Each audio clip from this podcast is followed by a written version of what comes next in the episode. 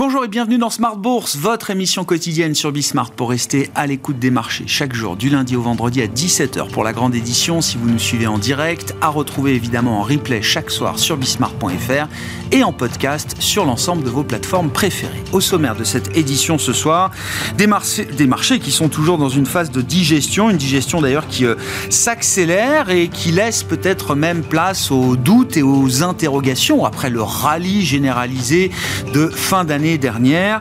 Peut-être qu'il est le moment de s'interroger à nouveau sur euh, les fondamentaux qui ont porté le rallye de fin d'année sur les marchés, à savoir l'idée d'une désinflation qui euh, pourrait se poursuivre dans ce fameux dernier kilomètre de manière assez linéaire. Les doutes sont déjà là euh, chez les investisseurs et les économistes, après des chiffres au Canada d'inflation ou au Royaume-Uni qui montrent une résistance encore de l'inflation et des surprises à la hausse désormais sur ces dernières marque d'inflation qu'on a pu voir au cours des, euh, dernières heures. Euh, on notera euh, dans les facteurs de résilience côté américain la très bonne tenue des ventes au détail sur le mois de décembre, un mois clé évidemment pour la consommation avec une progression plus forte qu'attendue. Vous aurez le détail de ces chiffres dans un instant avec Pauline Gratel. Et puis tout cela évidemment amène les investisseurs à se réinterroger peut-être sur le calendrier des baisses de taux anticipées du côté des banques centrales avec là beaucoup de prises de parole des banquiers centraux avant une nouvelle série de réunions à partir de la semaine prochaine d'ailleurs pour la Banque Centrale Européenne, des prises de parole à l'occasion notamment du Forum économique de, Davos, parmi euh, euh, les euh, discours à retenir, l'interview de Christine Lagarde par exemple, qui elle aussi participe ou cherche à repousser les anticipations de marché. Elle admet toutefois qu'il est probable, tout à fait probable, potentiellement probable qu'il y ait des baisses de taux d'ici l'été du côté de la zone euro. Euh, d'ici le mois de juin. Elle confirme ce que nous disait Philippe Lane il y a quelques jours. Nous aurons des données dures, des données clés qui nous permettront de prendre une décision sur d'éventuelles baisses de taux cet été. Voilà donc où on est le marché aujourd'hui. Les taux longs remontent. On voit le 10 ans américain à plus de 4,10%. La volatilité sur les marchés actions qui reste quand même basse en absolu remonte d'un cran. Le VIX qui repasse au-delà de 15. Et puis, une des grandes interrogations de cette année reste la question chinoise avec un niveau de défiance maximal chez les investisseurs. Après les chiffres publiés ce matin qui montrent une croissance, alors certes euh, autour de 5%, 5% plus pour la croissance chinoise en 2023, mais on reste quand même dans le, bas de ce qu'on a pu observer depuis plusieurs décennies maintenant euh, en Chine, et puis une accélération du déclin démographique. On a vu euh, un solde net négatif sur la population chinoise en 2023, et même quand on regarde simplement la population active en âge de travailler, on voit une perte d'effectifs de plus de 10 millions sur l'année écoulée en Chine. Les actions chinoises continuent leur plongeon. On a vu une baisse de plus de 3,5% pour la bourse de Hong Kong ce matin. Voilà donc pour le panorama. Discussion à suivre avec nos invités dans un instant. Et puis dans le dernier quart d'heure, nous nous focaliserons, sur le thème des matières premières avec Benjamin Louvet, le directeur de la gestion matières premières d'Ophi Invest Asset Management, qui sera avec nous en plateau à partir de 17h45.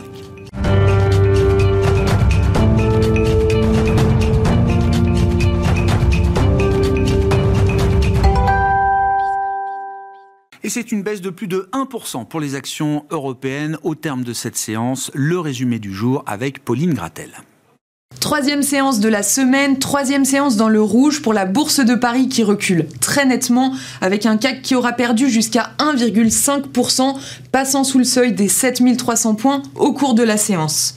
Dans les actus du jour, Christine Lagarde s'est exprimée sur Bloomberg TV. Au Forum mondial économique de Davos, elle déclare que la BCE est en bonne voie pour ramener l'inflation à 2%, mais que le combat sur les prix n'est pas encore remporté. Pour la présidente de la BCE, il faudra attendre la fin du printemps pour avoir une meilleure vision sur la dynamique des salaires et donc sur l'inflation. Le Royaume-Uni nous rappelle d'ailleurs aujourd'hui que le dernier kilomètre de désinflation n'est pas la partie la plus facile. On a vu une surprise à la hausse en décembre avec une inflation qui repart à 4% sur un an. Côté américain, les ventes au détail euh, affichent une progression plus forte que prévue à plus 0,6% contre 0,4% prévu. Dans le sillage de ces statistiques, on constate que les taux poursuivent leur remontée jusqu'à plus de 4,10% sur le 10 ans américain. L'autre gros sujet du jour, c'est la croissance chinoise. La deuxième économie mondiale affiche une croissance du PIB à 5,2% en 2023, loin de rassurer les investisseurs. On a vu les actions chinoises à Hong Kong plonger encore de plus de 4% ce matin. Du côté des valeurs, on note la dégringolade d'Ubisoft, moins 10% en deux jours, après la dégradation d'un broker hier. Aujourd'hui, c'est le discours d'Emmanuel Macron qui pénalise le titre, après qu'il ait déclaré vouloir reprendre le contrôle des écrans chez les enfants. Dans la journée, l'action perd environ 6%. Forvia chute aussi d'environ 6% aujourd'hui après que Deutsche Bank ait abaissé son objectif de cours de 27 à 25 euros en raison d'un contexte jugé défavorable. Dans le secteur automobile, on notera que Tesla continue de baisser les prix pour ses modèles Y, cette fois en France et en Allemagne, après avoir déjà annoncé des baisses en Chine la semaine dernière. À ces valeurs en baisse s'ajoutent celles du luxe. LVMH, Kering et Richemont sont en baisse de plus de 3% dans le sillage de la publication des données économiques chinoises. Pour terminer sur une note plus positive, OVH Group gagne plus de 7%. Le marché salue le nouveau plan stratégique présenté ce matin et les objectifs financiers à horizon 2026. Demain, direction les États-Unis où les investisseurs prendront connaissance des permis de construire et des mises en chantier pour le mois de décembre. Tendance, mon ami, chaque soir, en ouverture de Smart Bourse, les infos clés du jour sur les marchés avec Pauline Gratel sur Bismart.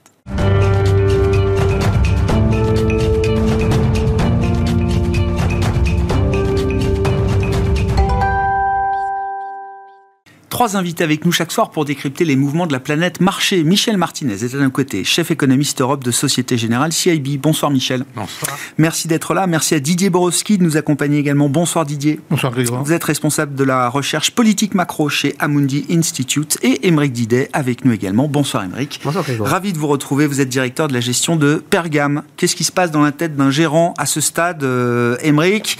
Euh, Je le disais, la phase de digestion s'accélère un peu aujourd'hui. On voit un petit retour de volatilité sur les marchés actions, une volatilité toujours importante sur les marchés obligataires, sur les euh, marchés de, taux. Est-ce qu'on est encore simplement dans la digestion du rallye de fin d'année ou est-ce qu'on est déjà un peu plus avancé dans euh, une forme d'interrogation ou de doute peut-être sur le scénario qui a été joué en fin d'année par les marchés? Sûrement une, euh, une, remise à plat du scénario, parce que c'est vrai qu'on a eu euh, les annonces qui ont été faites en décembre, donc du pivot, de la fin de la période de hausse de taux de la part de la Réserve fédérale américaine et éventuellement de la BCE. Euh, mais clairement, on est en train de prendre en compte un nouveau scénario et un timing euh, qu'on va un tout petit peu comme ce qu'on a fait à la baisse, on va le faire à la hausse, on l'a fait à la hausse, on va le faire à la baisse également. On va postponer les objectifs de timing de baisse de taux. Donc c'est vraiment ce qui est en train d'être pris en compte par le marché dans, dans la période actuelle où on se dit que bah, finalement ça ne va pas baisser si vite que ça et on va rester avec euh, des taux un peu élevés euh, pendant un certain temps. Ça, c'est vraiment ce qui est en train de prendre en compte le marché. C'est pour ça que les, les taux longs qui avaient fortement baissé euh, anticipant quelque part une baisse rapide des taux courts ouais. de la part des banquiers centraux, sont en train finalement d'intégrer un scénario où finalement euh, bah, on va prendre le temps euh, de mesurer. on l'a vu de la part de la Fed, ça c'est historique. Madame Lagarde, évidemment, dans ses discours, ne déroge pas à la, à, à la communication, hein, toujours suiveuse de ce que de ce qu'annonce la Fed. Malheureusement, on, aura, on ne s'attend pas à des, des, idées positives de Madame Lagarde. ça, ça serait un vœu pieux, mais, mais, mais clairement. Euh, le marché intègre aujourd'hui le fait qu'on va avoir des taux élevés pendant un certain temps et c'est ça qui fait euh, redescendre un peu les marchés, un peu seulement. Et ce décalage effectivement du, du, calendrier de baisse de taux, il commence par le décalage de la première baisse de taux anticipée de la Réserve fédérale américaine dans l'esprit des investisseurs. La BCE sera suiveuse, vous le dites, euh. Ce qui compte, c'est donc le timing de la première baisse de taux de la Fed, en l'occurrence. Exactement. Il faut savoir que les anticipations aujourd'hui, elles étaient quasiment à 70% dans le consensus pour une baisse de taux d'ici mars. Ouais. Donc on était quand même extrêmement élevé euh, aujourd'hui dans les anticipations des analystes. Aujourd'hui, on est en train de faire baisser, on le voit, ce matin on n'est déjà plus qu'à 60, euh, on sent que ça va être repoussé et clairement, euh, on ne serait pas étonné qu'on descende rapidement euh, à 50 voire en dessous pour justement une première baisse de taux d'ici mars. Bon, donc, avec des marchés très volatiles au fur et à mesure des données. J'ai en tête la semaine dernière, alors il y avait eu le CPI et puis ensuite les prix à la production. Le PPI était une surprise à la baisse à nouveau, donc le marché tout de suite s'est rassuré dans l'idée qu'il y aurait des baisses de taux rapides. Puis là, c'est les ventes au détail qui viennent montrer qu'il y a encore un régime de consommation important aux États-Unis. Enfin, d'une donnée à l'autre, le marché peut changer de pied euh, instantanément, euh, d'une certaine manière. Oui, ça c'est devenu un peu la, un peu le, quotidien des, gérants. Hein. On est obligé d'adapter son scénario. Après, il faut quand même avoir un scénario euh, global, central, sur lequel on va se tenir pour le moment, qui est un scénario quand même un tout petit peu positif et constructif pour l'année 2024. Parce que, euh, quoi qu'il en, soit, on devrait quand même avoir à un moment de l'année des baisses de taux de la part des, euh, banques centrales. Je dis bien des banques centrales, à la fois de la Réserve fédérale et de la part de la BCE. Donc ça, c'est plutôt positif pour les investissements, tant pour les investisseurs obligataires que pour les investisseurs en actions. Ah donc euh, c'est un scénario qui est quand même relativement positif. Après, euh, à court terme, on doit quand même digérer déjà la hausse qu'on a eue euh, exceptionnelle hein, du mois de décembre. c'est un peu normal de la, de la digérer de, début janvier. maintenant, ça n'enlève pas le scénario global qu'on peut avoir à moyen terme avec pas mal d'arbitrage par contre à réaliser parce que justement les secteurs qui ont monté l'année dernière ne sont pas forcément ceux qui vont monter cette année. Et là, c'est toute euh, l'adéquation en fait d'un portefeuille à une situation de court terme par rapport à une situation de moyen long terme très clair. On reviendra hein, sur la partie euh, investissement et ce qu'on peut projeter, alors dans une vision tactique et dans une vision peut-être plus euh, stratégique. Bah, sur le tempo des banques centrales et sur le, tempo de la zone euro en tant que telle, euh, Michel, qu'est-ce qui fait battre la croissance de la zone euro et qu'est-ce qui va pouvoir soutenir la croissance de la zone euro en 2024 À l'inverse, quels vont être les facteurs pénalisants? Et quand vous faites un peu la somme de tout ça, qu'est-ce qui va caractériser cette année économique pour la, la zone euro? Et ce que ça impliquera bien sûr pour la Banque Centrale Européenne. Alors, alors nous, notre vue, c'est que la croissance va être molle, euh, encore, encore une fois. Euh, en dessous de 1%. On a 0,8% pour de croissance pour la zone euro euh, en 2024, donc pas très différent de 2023. la différence, pour faire écho à ce qu'Amérique a dit, c'est qu'effectivement, on voit beaucoup d'hétérogénéité. Donc des secteurs qui vont continuer à croître et des secteurs qui vont baisser. Euh, et c'est vrai euh, tant du côté des secteurs que du, du, côté des composantes de, la demande du PIB. Alors les, secteurs qui vont baisser, on pense évidemment à l'immobilier. Il y a euh, tous les secteurs qui sont intensifs en énergie, la chimie par exemple, bah, ça a beaucoup baissé 2022-2023, ça va continuer. Les, les, prix de l'énergie sont encore à des niveaux trop élevés pour qu'il y ait une demande adressée à ces secteurs. Euh, et bon, c'est deux exemples. Hein. Euh, euh, des secteurs qui. Et là, c'est des secteurs typiquement qui font face à un problème de demande cette fois. Oui, c'est ça. C'est ça. C'est là. oui, effectivement, j'aurais pu le préciser, mais l'idée qu'on a depuis la pandémie, c'est qu'il y a eu des, des, chocs de demande et d'offres, et qu'en moyenne, la demande a été supérieure à l'offre. C'est de moins en moins vrai. Et, et comme c'est de moins en moins vrai, il y a des secteurs où c'est plus le cas du tout. Ouais. Euh, l'immobilier ou la chimie par exemple. Mais il y a des secteurs où c'est encore le cas, beaucoup d'activités de services. Et alors, une des idées qu'on a, c'est un fort rebond de la consommation cette année, un, bon rebond, mais qui peut être très fort si les ménages euh, des épargnes, les taux d'épargne sont très élevés en, Europe. Pourquoi ce rebond? Parce qu'il y a, bah, normalement, avec la désinflation et la croissance des salaires, euh, la hausse des revenus d'intérêt, et puis une politique budgétaire qui ne change pas beaucoup, on aura du pouvoir d'achat. Et si en plus il y avait un peu de baisse de, du taux d'épargne, il y aurait la consommation qui serait au rendez-vous. Euh, et puis, alors après, on est plus prudent en ce qui concerne l'investissement des entreprises, euh, tout ce qui est secteur investissement, bien en capital, machine-outils, euh, parce que là, effectivement, les marges des entreprises ont été très élevées et on, pense qu'elles sont amenées à se dégrader avec la hausse des, des coûts salariaux. Mm. Et donc, euh, donc voilà, il y a moins, moins d'investissement. Euh. donc, c'est ça qui rend, qui rend peut-être la lecture euh, difficile. C'est plus fragmenté. C'est très fragmenté. Donc, on pourra, on, peut très bien imaginer aussi avoir beaucoup plus de les, hausses des taux. C'est pas imaginer, c'est très probable que les, les, taux de défaut augmentent beaucoup, mais que ce soit cohérent avec une croissance molle et pas de dégradation majeure du marché du travail. Ouais. Je reviens, c'est un sujet de discussion passionnant qu'on a déjà, euh, euh, dont on a déjà euh, discuté plusieurs fois avec vous, Michel. L'aléa à la hausse du consommateur, de la consommation des, ménages, avec des taux d'épargne stratosphériques en France et en Allemagne notamment. Qu'est-ce qui peut déclencher euh, un retour d'appétit du euh, consommateur euh, avec les montants d'épargne qu'il a pu accumuler, suraccumuler au cours des dernières années? Si On le savait. Et je sais. mais, les Américains ont cette expression de la vibe session, c'est la, récession, mais dans la perception, dans l'idée collective. Vous avez, raison. C'est alors si on regarde d'un point de vue fondamental je pense que l'état du marché du travail, le niveau d'inflation, le taux d'intérêt justifierait une baisse du taux d'épargne. Donc il faut aller chercher ailleurs euh, à des facteurs de type euh, confiance dans l'avenir, etc. Épargne de prudence. mais bon, après, une fois qu'on a dit ça, quand est-ce que, quand est-ce que ça se finit Ça, personne ne sait répondre. Mais je pense que dans les perspectives macro, on n'a pas besoin que le taux d'épargne baisse pour que la consommation soit rendement. Les taux d'épargne sont déjà très élevés, il faudrait qu'ils s'accroissent encore plus compte tenu de la progression quand même qui, du, pouvoir d'achat qui, semble assez, euh, assez probable. Est-ce qu'il n'a pas continué d'augmenter encore ce taux d'épargne en fin d'année 2023 Oui, oui, oui très probablement. On, est probablement 3,5 points, 3 points et demi en France au-dessus de la moyenne historique.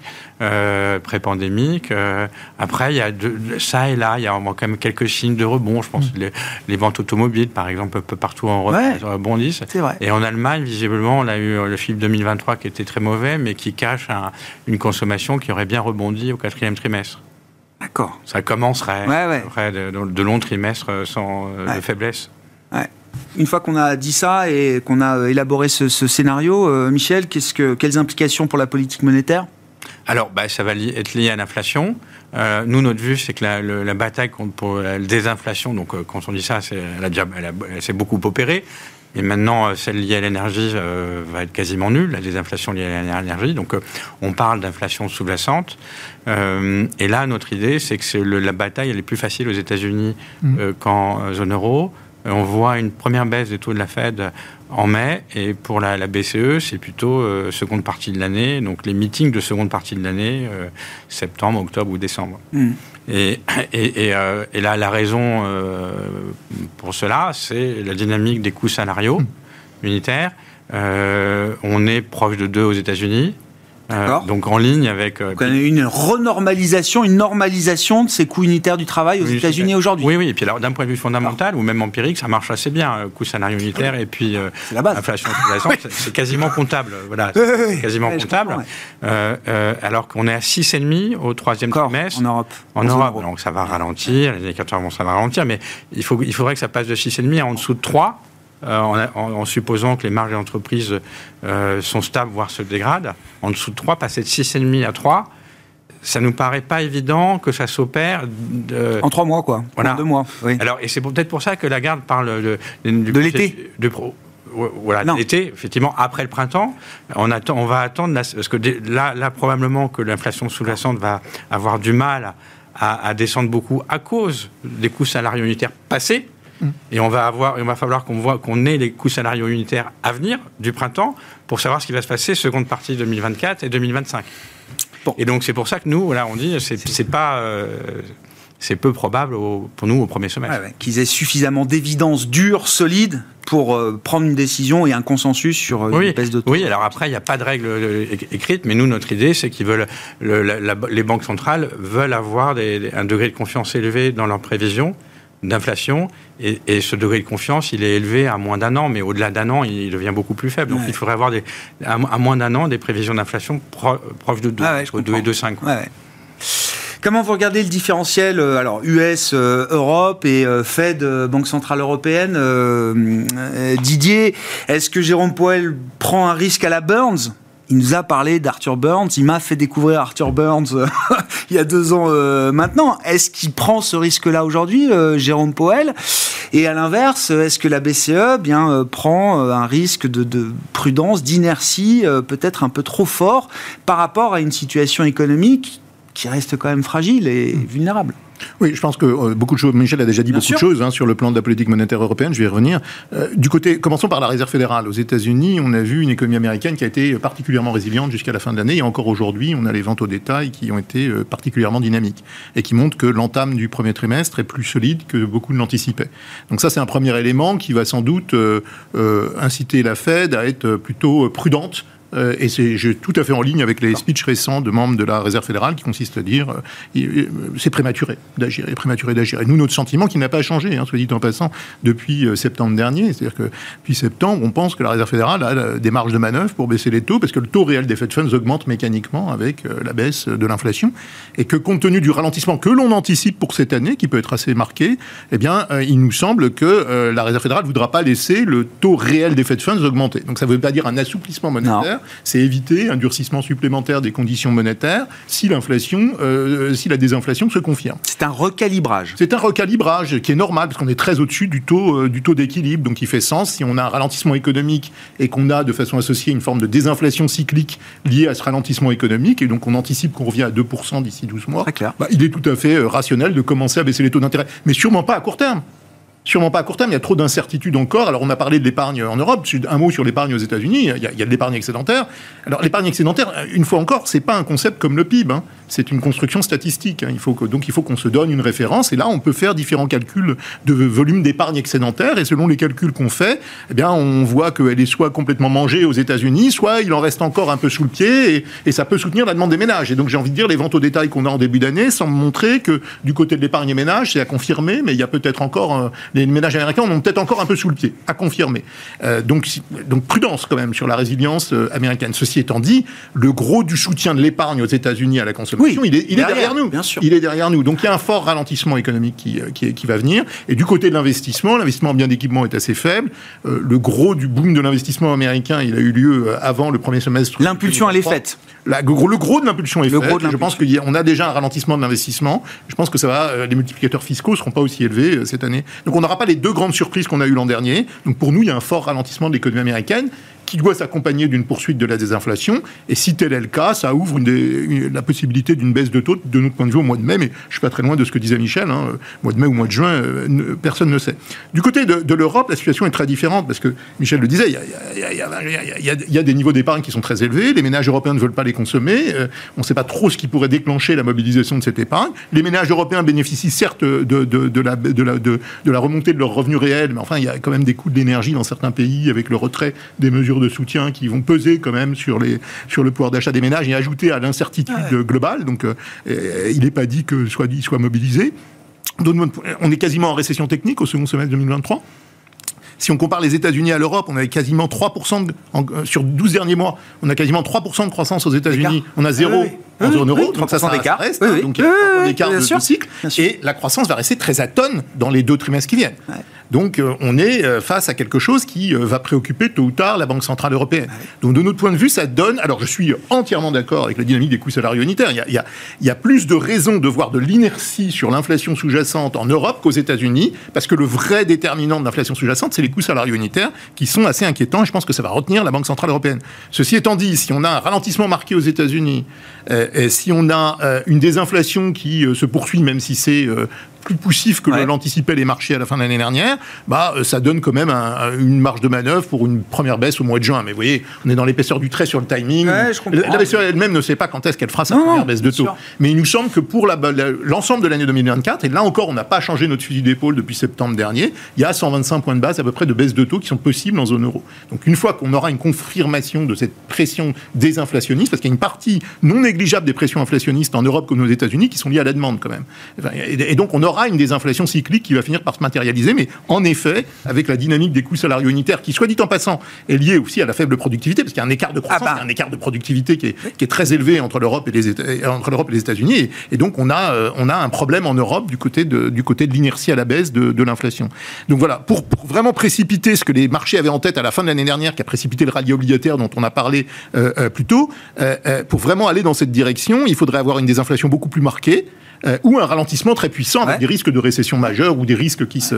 On n'y est pas. Donc voilà, on n'y est pas. Il suffit pas d'avoir une croissance à tonnes pour avoir une inflation durablement sous contrôle. Et puis alors, euh, le dernier argument qui, à mon avis, est un argument fort, c'est les banques centrales ont tardé à reconnaître la pression inflationniste. Il serait quand même assez ironique qu'elles soient extrêmement précoces dans, dans, dans, dans, la réaction aux premières tendances désinflationnistes qu'on mentionne, et surtout pour la Banque centrale européenne. Là, il y a vraiment un risque de crédibilité en jeu D'autant plus qu'il y a des risques externes de choc d'offres possibles de cette année avec ce qui se passe. Hein, oui, oui mentionné régulièrement par les banquiers centraux européens. Qui sont, qui sont avant quelque tout, chose hein. qui doit rester quand même euh, sur les écrans radars et qui doit euh, préoccuper la Banque centrale européenne. Pas de raison d'être précoce dans euh, l'assouplissement monétaire à ce stade, même si la croissance est exceptionnellement molle ces jours-ci en zone euro. Ça nous amène à la question des marges. On ouvre la séquence des résultats d'entreprise, la partie microéconomique, Émeric, avec cette question effectivement bah, des coûts unitaires des, des salaires.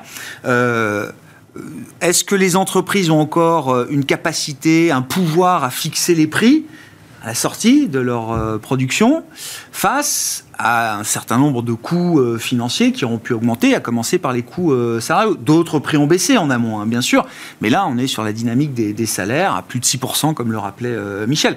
Est-ce que ça va se traduire déjà directement dans les marges des entreprises pour les publications qu'on attend est-ce que c'est une question de quelques trimestres devant nous? Comment vous regardez la situation Et qui va être le plus euh, affecté par un phénomène possible de compression, de réduction des marges? C'est dès maintenant, en fait, euh, que, que, ça se passe, où aujourd'hui, on va regarder dans les publications à la fois, évidemment, les niveaux de chiffre d'affaires, euh, qui vont nous donner l'état du pricing power des entreprises, parce que, évidemment, on peut voir un chiffre d'affaires en soi, mais il faut voir la croissance en volume et en prix. Bien sûr. parce que, très clairement, c'est la décomposition qui va nous permettre de pouvoir voir s'ils arrivent encore à passer des hausses de prix et donc à préserver euh, leur niveau de marge. Parce qu'en effet, les coûts salariaux hein, ainsi que les coûts financiers ah ont évidemment abîmé euh, potentiellement euh, les, les, entreprises, les, bilans des entreprises, hmm. notamment pour la deuxième partie de l'année 2023.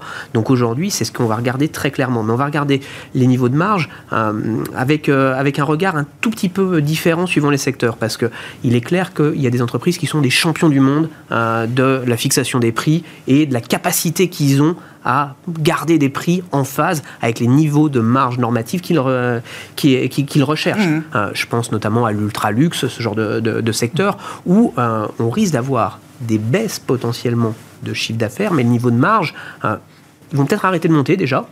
ça, c'est quelque chose qu'on pense à peu près à qui et qui justifie par exemple les 25% de baisse qu'on a eu sur certains grands acteurs du luxe.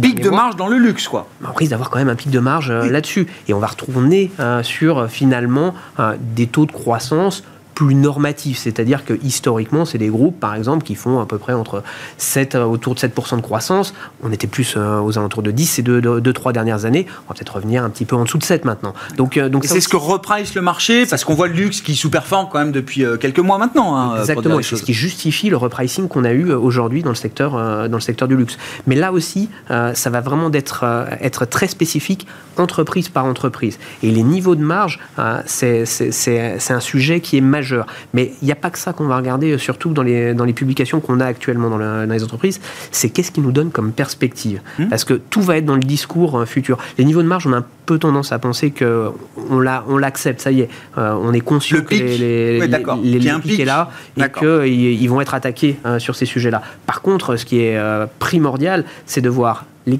structures de bilan, qui a du refinancement. On entend beaucoup de refinancement arriver euh, pour 2024 et 2025. Donc là, aujourd'hui, c'est devenu des sujets majeurs euh, pour les entreprises, mmh. avec des taux qui restent élevés et qui potentiellement, du coup, comme on le disait, risquent de rester élevés. Donc pour les entreprises, c'est un sujet majeur. Donc la capacité à garder des bilans sains, euh, c'est primordial. On a vu le rush du primaire en début d'année, là. Euh, alors que les taux s'étaient un peu détendus par rapport à il y a euh, quelques mois, on a vu tout de suite la fenêtre d'opportunité que ça représentait pour euh, certains émetteurs corporate et États également. Bon, après, les États ont des programmes d'émissions tout au long de l'année, mais... Mais c'est clair qu'aujourd'hui, dès qu'il y a une, une fenêtre de tir, ça. Les, les, entreprises se, se, se, disent il faut sécuriser ce, ce sujet-là. Le sujet des, des, fixations de prix, des marges, c'est du day-to-day -day business. les sujets de financement, ça engage sur très long terme. Donc, euh, donc aujourd'hui, quand il y a des fenêtres de tir, euh, ils, ils, essaient de loquer ces taux-là en se disant au pire, on les repricera si nécessaire. Parce que c'est toujours la même chose quand on emprunte. Euh, on peut aujourd'hui rembourser et repricer plus tard. Donc, donc c'est très clair qu'aujourd'hui, c'est des sujets extrêmement importants. Donc sur les, les publications qu'on commence à avoir, c'est oui, niveau de capacité de pricing power. Ça, c'est le primordial pour garder les marges, mais également tous ces sujets de perspective hmm. et de financement. C'est vraiment les, les, les, métriques euh, sur lesquelles on va le plus, euh, le plus s'attarder sur les publications. Où est-ce que vous voyez le plus d'asymétrie aujourd'hui entre euh, la valorisation boursière d'une entreprise et son momentum bénéficiaire? Ou est-ce qu'il y a le plus oui, d'asymétrie ou d'optionnalité pour vous là dans le marché aujourd'hui? On va aller euh, là pour le coup, on va faire déjà du géographique. Et c'est vrai qu'on va avoir tendance à plutôt aller euh, là où la consommation tient, tient bien, tient fort. Donc c'est-à-dire plus aux États-Unis. Ça c'est le premier, le premier sujet. Ils sont en avance sur le cycle très très nettement euh, par rapport à l'Europe, qui est un peu la, zone au milieu des conflits, entre les conflits à l'Est, Moyen-Orient, qui impactent les matières premières potentiellement. On, on, a aujourd'hui beaucoup plus de sérénité à investir pour le coup, pour le moment, aux États-Unis. Donc ça, c'est la première chose. Après, c'est les secteurs d'activité. Euh, on va quand même encore privilégier les grandes euh, entreprises et plutôt les valeurs de croissance parce que euh, on le voit, leur capacité à aller chercher du nouveau business est quand même important. Ils ont des bilans sains et surtout, ça leur donne une capacité à aller faire du M&A parce qu'on n'a on n'a pas l'impression, mais il y en a eu beaucoup Q4 et même depuis 15 jours, on continue à avoir des opérations importantes sur les valeurs de croissance. Donc ça, c'est un signe assez euh, bon, euh, de bonne tenue euh, de ce secteur-là. Donc c'est pour ça qu'on continue à privilégier pour le moment ce secteur-là. Et on attend évidemment, on a été rassuré par les premières publications du secteur financier aux États-Unis, typiquement. JP Morgan, toujours très bon dans la, publication. c'est pour ça que finalement, on sent que la situation est saine aux États-Unis. On a été plutôt rassuré pour le moment à ce qu'on a vu du, côté, du côté américain. Européen, on commence tout juste, donc on a les euh, les premières indications. Euh, mais c'est clairement ces sujets-là qui vont être euh, très regardés dans les Mais je comprends, enfin, vous me dites tech américaine, croissance, on compte encore sur les 7 magnifiques, quoi. Enfin, je veux dire, on ne sort pas de cette histoire-là. Plus les mêmes. Plus les mêmes, On commence à être plus sélectif. Ça, c'est très, ça aussi, c'est une nouveauté. D'accord. on va sortir dans les 7 magnifiques quelques acteurs pour éventuellement en, trouver d'autres. Donc, donc, clairement, on va faire bouger un tout petit peu les portefeuilles. Pareil, dans les secteurs d'activité, il y, y a des secteurs, par exemple, qui vont être beaucoup plus intéressants cette année. Je pense par exemple au secteur de la santé, la medtech, qui aujourd'hui a fini quasiment sa, cette, cette période horrible de déstockage avait sur, euh, surstocké, euh, surdéstocké après. Euh, aujourd'hui, on arrive à la fin. Donc il y, a, tout un environnement de valeurs dans le secteur de la santé qui deviennent extrêmement intéressants. C'est pareil, dans les secteurs de croissance et dans la tech, il y a les sept grandes superbes, mais à côté, si on prend le secteur du software ou, ou même la cybersécurité, on est tout juste sur des niveaux de valo historiques. Donc ça donne un potentiel de revalorisation assez net, assez fort. Juste là, vous parlez de cybersécurité et de JP Morgan, c'est le chiffre qui m'a mais euh, subjugué euh, aujourd'hui, donc c'est la patronne de JP Morgan Wealth Management qui est à Davos, on lui parle de cybersécurité, le nombre de tentatives d'intrusion informatique au quotidien pour une banque mondiale comme JP Morgan, c'est 45 milliards. 45 milliards de tentatives d'intrusion informatique chaque jour autour des systèmes de, de JP Morgan. Non, mais je trouve qu'en termes d'incarnation du risque cyber, c'est quand même, euh, enfin, euh, c'est démentiel, je trouve.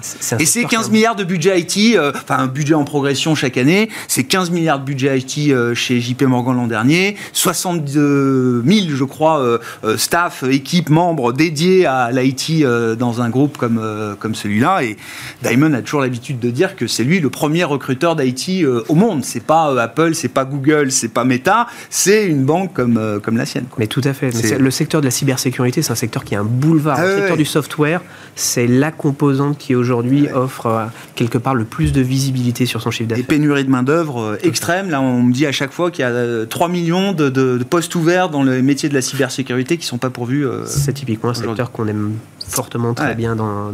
J'ai encore des pénuries. Hein, Michel, dans certains secteurs, c'est ce que ben, je veux bien qu'on dise un mot de la Chine quand même. Alors Didier et ou Michel, je sais pas, parce que c'est vrai que euh, parlant de l'Europe, il faut quand même aussi qu'on regarde un petit peu euh, côté, euh, côté chinois.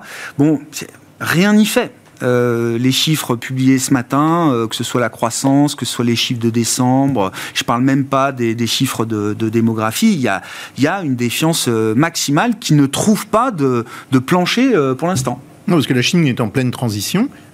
Plus rapide que beaucoup ne le, pensent, donc une transition vers un régime de croissance beaucoup plus faible dans les années qui viennent. De notre point de vue, on, serait, on se rapproche dans les deux années qui viennent inéluctablement d'un niveau de 3% de croissance qui correspondrait... Et c'est plus faible que ce qu'on imaginait antérieurement, parce qu'on avait tous en tête quand même que les, chiffres de la croissance double digit, c'était fini quand même. Oui, non mais ça fait plusieurs années qu'on on disait la croissance potentielle chinoise va, ralentir, on va avoir une tendance structurelle au ralentissement du fait de, de la démographie, mais pas seulement.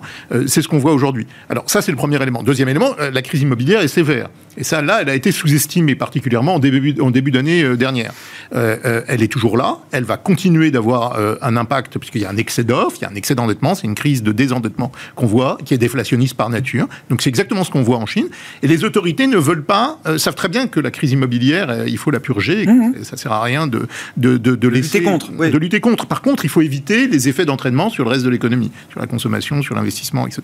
Et donc il y a des petites, euh, par, peu, par petits pas, il y a des plans de stabilisation. Un premier qui a eu lieu au quatrième trimestre, il y en aura probablement un deuxième. Ça peut être accompagné par de l'expansion monétaire si nécessaire. Les Chinois ont les moyens d'éviter un hard landing de leur économie, mais il faut avoir en tête que la crise immobilière qui n'est pas terminée est, long, masque un ralentissement plus structurel de l'économie chinoise qui ne va pas continuer de, de, de, croître au rythme de 5% l'an. Donc ça, ça, ça, nous paraît évident. Donc euh, on est en deçà du consensus sur nos anticipations à deux ans de, la croissance, de la croissance chinoise. Donc le plus dur, c'est de différencier ce qui est lié à la crise immobilière et, structurel. ce qui est, euh, ce qui est plus structurel et qui nous semble être le sens de la.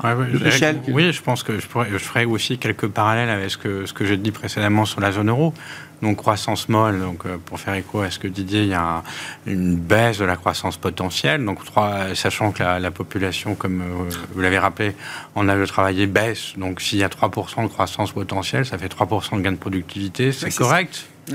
C'est très correct. Choc de productivité. Voilà, c'est finalement 3%, ça peut être des, bonnes années après, dans quelques temps. On n'a pas encore ça en tête. Mais, euh, euh, donc les curseurs changent. Et puis, une euh, croissance à 3% en Chine, ça peut être une croissance de 3 ou 3,5. Oui, non, mais nous, on est plutôt à 3,5. Pas niveau, mais, ça peut être une qualité suffisante de croissance bah pour un pays comme la Chine. La, croissance est 3,5. Avec une démographie C'est ce qui permet de, la prospérité commune, même si maintenant, encore une fois, à court terme, l'objectif c'est plutôt 5%. Donc l'objectif de 5%, il va être dur à, atteindre. Après, euh, un autre parallèle avec la zone euro, je parlais de beaucoup d'hétérogénéité. Le, le, il y a, il y a Gigi a parlé euh, du secteur immobilier, effectivement, puis avec une volonté de, de restructurer la dette, une dette immobilière d'ailleurs qui n'est pas détenue par des banques privées, donc il n'y a pas à craindre de moment les mannes, c'est le secteur public, c'est les collectivités locales, ça va être réordonné, restructuré dans le temps qu'il faudra, euh, mais, ça, mais ça a un impact sur l'investissement en construction, infrastructure, donc ça c'est des secteurs qui sont plutôt euh, en, en, baisse, même si probablement l'essentiel de la baisse est derrière nous, hein, vu, vu, les niveaux. L'ajustement, une, gros, une partie en tout cas est faite, quoi. ou même le, même le gros, même la le très gros fait, donc ça peut pas beaucoup baisser par rapport. À, mais y a, on voit qu'il y a d'autres secteurs qui, qui, qui, sont en croissance. Les chiffres de, de, de ce matin, ont révélé, par exemple, un investissement euh, euh, en investissement capex, quoi. Oui, oui, bien sûr. Euh, robotisation. on peut parler de tout ce qui est technologie verte. donc, c'est pareil, à savoir en tête qu'il peut y avoir croissance molle, c'est le nouveau normal. Non, mais derrière ça, des, moteurs euh, à la baisse et des moteurs à la hausse. Ce qui est intéressant parce qu'effectivement, ils ont, euh, comme vous dites, le secteur immobilier, euh, poids lourd, plus gros marché immobilier du monde, complètement enlisé, et en même temps, ils sont booming sur des thématiques majeures, le véhicule électrique, la transition, etc. Et on voit quand même que d'ailleurs... La transition climatique... Et, et, ils sont même... Ils n'arrivent plus à saturer leur marché domestique qu'ils en sont euh, euh, contraints euh, de, j'allais dire, d'exporter leurs véhicules électriques vis-à-vis du reste du monde. Et donc, comme c'est pas aux États-Unis, c'est en Europe que ça va se passer. Parce que je comprends qu'il n'y a pas de saturation des capacités de production et qu'il n'y a pas la demande domestique pour absorber tous les véhicules électriques qui vont être produits comme ils auraient aimé le voir peut-être plus sur le plan national, quoi. Donc, ça les oblige à revenir sur ce modèle d'exportation. Oui, mais en montant dans la chaîne de valeur mais en montant dans la chaîne. Et voilà, en, puis en étant sur des, des, technologies qui, normalement, devraient beaucoup se développer dans les décennies à venir. Hmm. Donc c'est pas, c'est encore une fois, c'est pas des lectures macro simples qu'il faut avoir. On peut pas dire, ah là là, c'est la catastrophe. Non, en fait, c'est des, des, analyses euh, par secteur qu'il faut avoir. Hmm. Qu'est-ce que, ouais, sur la Chine, bon, après, on est, euh, bon, heureusement, tout le monde n'est pas obligé d'être investi en actions chinoises. Euh, de moins en moins le sont, peut-être d'ailleurs aujourd'hui, euh, mais c'est toujours un marché qu'on regarde forcément. Et je disais, il n'y a, pas de bottom pour l'instant. Hong Kong perd encore 3-4% ce matin. Non, pour le moment, pour le moment, on ne veut pas encore voir. C'est divisé par deux, un plus de deux. Hein. MSCI China a perdu plus de 60% depuis le pic de début 2021 pour le marché chinois. Ça, hein. ça, commence à être un peu long ah bah, oui, pour, la descente aux enfers. Il y, a plusieurs choses. C'est vrai que le, le point de vue démographique est extrêmement puissant, mais il rappelle aussi que la Chine n'a pas la même horizon de temps euh, mm. que les pays euh, plus développés. Mm. Eux, ils ont le temps avec eux, ils ont l'argent, puisqu'ils ont les fonds nécessaires s'ils ont besoin de relancer leur économie. Ça, c'est aussi euh, des, points de vue qui sont extrêmement importants. Et puis, on le voyait, le Premier ministre chinois à Davos a quand même annoncé que du fait de devoir exporter, il encourageait la réouverture du commerce avec la Chine. Donc, c'était quand même un point ah bah oui, assez important. Ça puisse marcher un peu dans les deux sens. S'ils ont besoin des marchés extérieurs, il voilà. faut bien que... Là où on a vu beaucoup de refermes, hein, des marchés, hein, de toutes les grandes économies euh, développées se sont quand même refermées sur elles-mêmes. Les entreprises cherchent à réinternaliser leur chaîne de production. Donc, euh, et là, on a quand même le premier ministre chinois qui dit bon, euh, ça commence à faire un petit peu, à devenir un peu compliqué aussi chez nous. Donc, on serait prêt un petit peu à se réouvrir. Un des chiffres clés, c'est qu'en 23, on a une baisse historique, j'ai jamais vu, je crois, des investissements directs étrangers en Chine. Exactement. mais pas dans les émergents mais pas dans les émergents, juste en Chine. C'est pas le complexe émergent qui est euh, stigmatisé euh, de manière euh, générale. Mais il y aura un point qu'il va falloir de toute façon adresser cette année, c'est la réélection potentielle de Donald Trump, parce que ça aussi, ça va être un très gros sujet, notamment pour le commerce mondial et pour éventuellement le commerce avec la Chine, entre les relations entre ces grandes puissances économiques. Ça va être tout un sujet, parce que ça va être plein d'annonces. Quand on, parlait tout à l'heure de, on n'aura pas de, de, de, de surprises positives, on peut avoir des promesses de campagne énormes qui peuvent être faits. C'est pour ça que souvent on dit que les marchés actions euh, montent pendant les périodes d'élections américaines, les années d'élections américaines, parce que justement, on a de potentiels effets d'annonce euh, pendant cette période-là. Donc euh, Trump, on le sait, pour le moment, est ce candidat. Oui, il y a un gros potentiel d'effet d'annonce. Et lui, évidemment, c'est celui qui a le plus de, potentiel d'effet d'annonce. Et donc, ça donnera inéluctablement, potentiellement, de la, de la volatilité dans les marchés. Bon, pendant dix mois, on va vivre euh, au, rythme du scénario What if Trump, euh, Didier? Oui, ça c'est assez probable. Euh, on surestime peut-être ses chances de gagner. Hein, puisque je ah pardon, on, surestime, peut-être ses chances de gagner. Je pense qu'on sous-estime, dit autrement, le fait que Biden puisse, puisse l'emporter. Donc ça c'est un premier élément, ça c'est notre conviction. Mais ça c'est donc on va rester dans l'incertitude comme d'habitude jusqu'au dernier moment. Donc c'est vrai, ça va agiter tous les esprits et des investisseurs pendant de, de, nombreux mois. Je pense que ça a déjà un impact, je pense, en termes de politique économique sur ce que fait l'Europe. Hein. De mon point de vue, alors c'est un pas ricochet, mais de mon point de vue, l'accord euh, très rapide, qui, enfin très rapide, qui a été obtenu sur les règles budgétaires, on ne peut pas exclure qu'il soit lié à une prise de conscience qu'il est temps vraiment d'agir et quitte à, couper, la poire en deux et, à, et avoir un résultat qui n'était pas à la hauteur de, des anticipations il y a un an sur les règles budgétaires. Mais ça va au-delà de ça. Quand on voit le Premier ministre belge ce matin euh, dire c'est le risque Trump, c'est maintenant qu'il faut agir, je crois que c'est une prise de conscience qui doit se faire maintenant des Européens qui ne peuvent pas ignorer le risque, la probabilité que Trump soit réélu. Ils ne peuvent pas ignorer le fait qu'on puisse avoir des tensions commerciales majeures euh, entre les États-Unis, la Chine, entre l'Europe, la Chine, entre l'Europe et les États-Unis. Et par conséquent, il est vraiment grand temps de se préparer à des lendemains qui déchantent potentiellement euh, euh, à l'échelle internationale. Et c'est maintenant que ça se joue. Et ça aurait dû jouer plus tôt. Et c'est vrai du côté de la défense, c'est vrai du côté de l'autonomie stratégique, c'est vrai aussi plus largement du côté d'union des marchés des capitaux, parce que sans union des marchés des capitaux, il n'y aura pas de financement de la transition énergétique. Voilà. Donc il y a plein de gros dossiers qui sont sur la table. Et je pense que plutôt que de réfléchir à euh, qu'est-ce que va faire Trump, parce que nul ne le sait nul ne sait s'il va être élu, c'est en termes d'action publique, c'est maintenant que ça se joue. Et on se hedge maintenant. On se hedge maintenant contre le risque Trump. Et il faut accélérer la, la, consolidation des institutions en Europe et la capacité de, pour avoir des outils de réaction au cas où. Voilà, c'est ça le sujet. Et, en quoi, là, quel lien vous faites avec le cadre budgétaire mal ficelé, euh, bah, mais rapidement trouvé C'est ça Le cadre budgétaire mal ficelé, il hypothèque d'une certaine façon le financement de la transition énergétique, parce que là, il y a une grande question après 2027. Mais l'avantage, c'est qu'on l'a fait vite et qu'on bah, l'a fait avant Trump. On l'a fait vite, et puis le, sujet, au cas où Trump... le sujet est derrière. Parce ça va, voilà. Et puis maintenant, on va pouvoir se concentrer, je l'espère, euh, en Europe sur des grands dossiers fondamentaux euh, pour les prochaines années, qui sont l'union des marchés des capitaux, qui sont aussi quoi, que faire en termes de défense et d'autonomie stratégique en Europe euh, pour se préparer au cas où. Et ça, c'est important, quoi qu'il arrive, parce que des risques géopolitiques sont devant nous. Et ça, c'est un sujet qu'on voit tous les jours hein, dans, dans, dans, dans l'actualité. Oui. oui. Comment se hedge contre le risque Trump Non, mais c'est intéressant, je trouve. Bon, je crois qu'on est un peu moins optimiste que Didier sur les changements institutionnels en, en, Europe. Qui et en particulier les, changements de règles budgétaires, à mon avis, elles vont pas changer grand-chose par rapport à la trajectoire de, consolidation budgétaire. Non, mais comme dit Didier, l'objectif était d'avoir un accord, quel qu'il soit, pour pouvoir passer à autre chose et se concentrer peut-être sur d'autres. Euh, l'accord, il change rien. Quoi. Oui.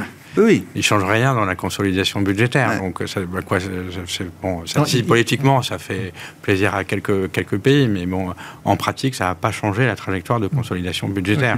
Entre avant et après. Donc, euh, et, indépendamment de ce qui va se passer aux États-Unis. Euh, donc après, oui, pour, euh, pour l'instant, il est un peu tôt de, discuter du programme de, Trump. On n'a on n'a pas encore, on n'a pas encore, on n'a pas beaucoup de détails. Hein, mais c'est vrai que quand on regarde à quelques lignes, il y a des lignes qui suggèrent que bah, il pourrait y avoir pas mal de turbulences pour l'économie mondiale et pour l'économie européenne. Je pense qu'en ce qui concerne le commerce mondial, en ce qui concerne aussi les accords sur le changement climatique, visiblement, ça, impliquerait un renoncement aux accords. Euh, donc, euh, oui, ça, ça, oui, bousculerait quand même euh, le chien dans un jeu de qui, comme on dit. Voilà, ouais. Bon, bah oui, c'est vrai qu'on en parle peut-être trop tôt, mais en même temps, j'ai l'impression qu'on parle déjà beaucoup de ça. Non, mais il est nécessaire d'en parler. Oui, oui, Surtout nécessaire d'agir. Oui. Pour les Européens. C'est ça le sujet.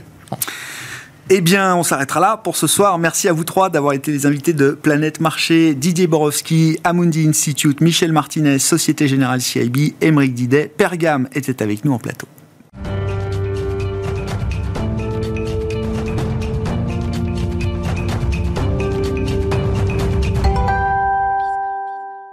Dernier quart d'heure de Smart Bourse, comme chaque soir, c'est le quart d'heure thématique. Le thème ce soir, c'est celui des matières premières. Nous en parlons avec euh, le spécialiste d'Ophi Invest AM, directeur de la gestion matières premières chez Ophi Invest euh, Asset Management, Benjamin Louvet à mes côtés. Bonsoir Benjamin. Bonsoir Grégoire. Bienvenue, merci beaucoup d'être euh, d'être avec nous. Un commentaire quand même, parce que alors je regarde les prix du pétrole, mais c'est tout le compartiment, le complexe commodities qui est très volatile en ce moment et on peut, j'imagine, faire un lien assez direct entre les tensions géopolitiques euh, immédiates, celles du Moyen-Orient, de la mer Rouge euh, aujourd'hui.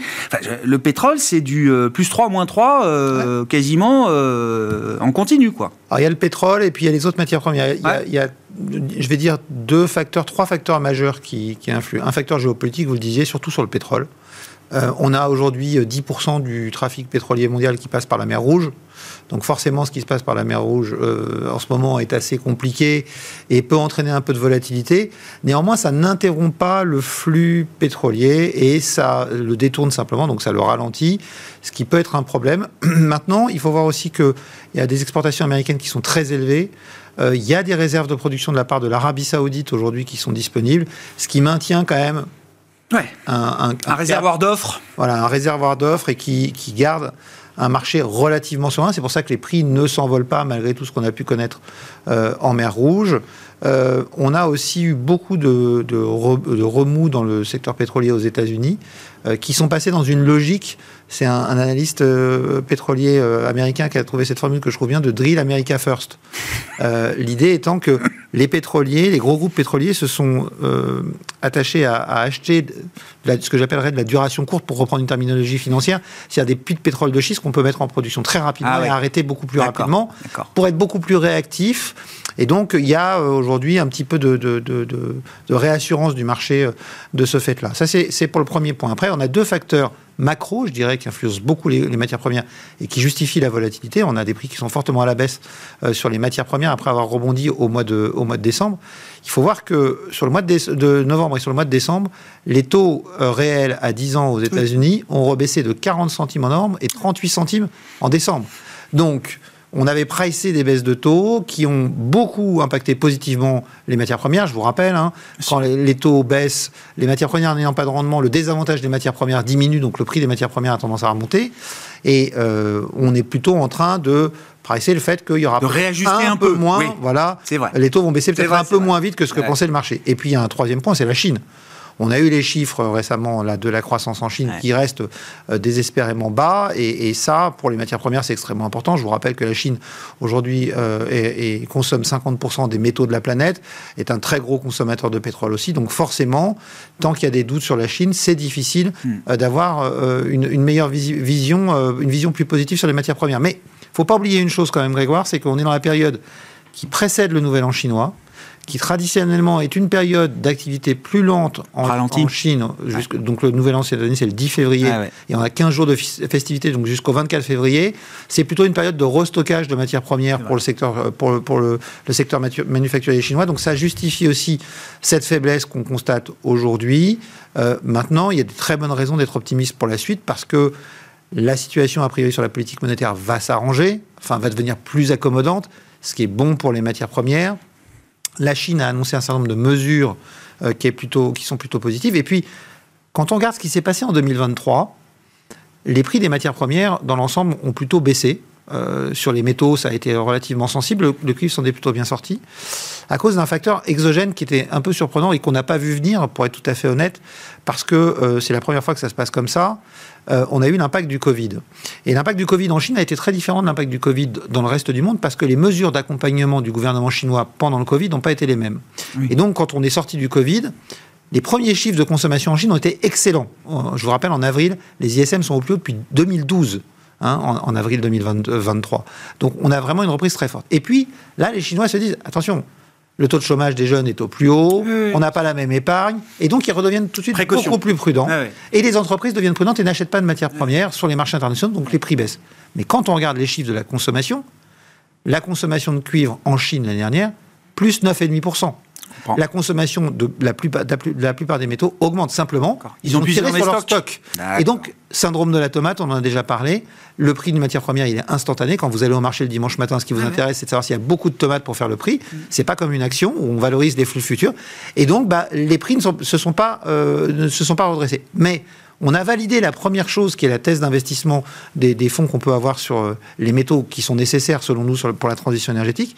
C'est l'inélasticité de la demande des métaux au cycle économique. Si on a une correction euh, modérée des, des, cycles économiques, de la croissance, la hausse de la demande générée par la transition ah énergétique, la Chine a installé cette année, on dit que la Chine ne fait rien pour le, climat, autant de renouvelables que le monde entier l'année dernière, pas il y a 10 ans, autant que le monde entier l'année dernière. Et donc cette demande génère un surcroît de demande de métaux qui est indifférent au cycle économique. Et donc on a eu cette année des ISM qui étaient très mauvais en Europe, 18 mois consécutifs de contraction, 13 mois consécutifs aux États-Unis, une mauvaise croissance en,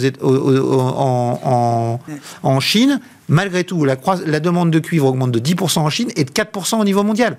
Donc cette inélasticité, elle est en train d'arriver. On a simplement ce retard lié au lag, lié à l'appurement des stocks créés pendant les deux ans où l'économie chinoise est restée fermée. Dans le monde de la transition énergétique, c'est la réflexion qui me, qui me vient, et je rappelle qu'il y a une stratégie métaux euh, dédiée, euh, justement Energy euh, Strategic Metal chez Ophi Invest pour jouer ce play de la transition à travers les, les, les métaux ça veut dire que le cuivre, Dr Copper, va l'être de moins en moins Alors Dr Copper manière? devient...